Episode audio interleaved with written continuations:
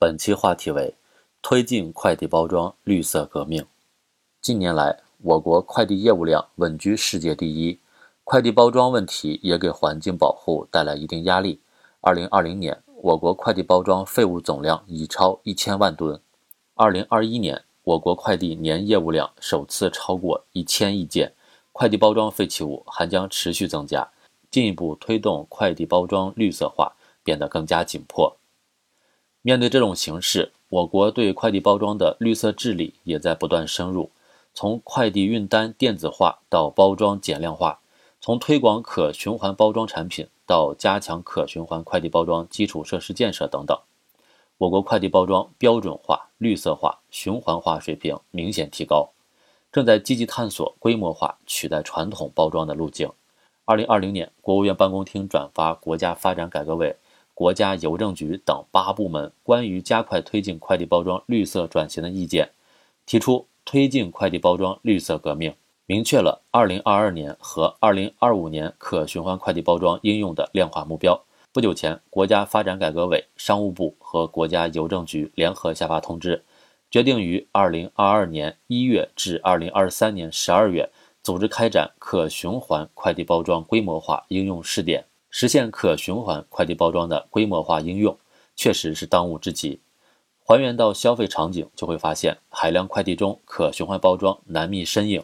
主动使用的商家仍为少数。有调查显示。百分之六十七点一的消费者从未接触过可循环快递包装，不了解也没有见过专门的回收网点。一些可循环包装甚至被作为生活垃圾直接丢弃。围绕包装如何绿起来，快递行业已探索出一套技术路径。只不过，无论是回收利用还是使用环保材料代替，都存在不可克服的成本问题。据统计，如果全部改用可生物降解塑料包装袋、环保胶带，按照二零二零年的业务量计算，全行业将增加一百八十七点九亿元的成本，占全国快递服务业企业业务收入的百分之二点一左右。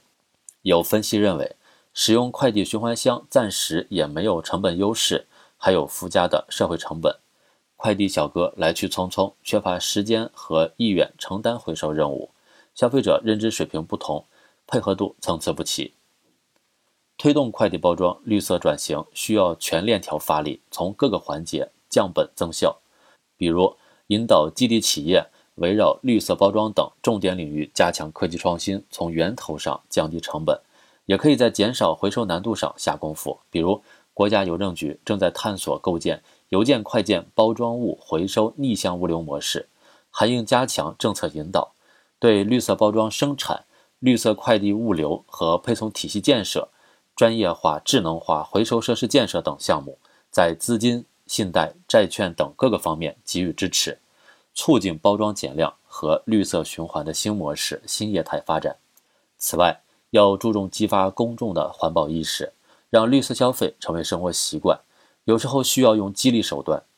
一家邮政快递企业联合电商平台新铺设1.3万个绿色回收箱。二零二一年双十一期间，每天准备了五十万个新鲜鸡蛋，送给参与快递箱回收的消费者，也不妨唤醒价值认同。比如在网购下单时，可以增加付费使用绿色包装的选项，相信有不少消费者愿意为环保出一份力。我们倡导的绿色生活方式，有时候不见得是社会成本更低的生活方式，但肯定是更值得追求的生活方式。快递包装的绿色转型需要做好生产、使用、回收、处置全链条治理，还需要多个环节的商家、行业乃至不同城市、不同区域之间的协调配合。这不是轻轻松松就能实现的，需要广泛凝聚社会共识。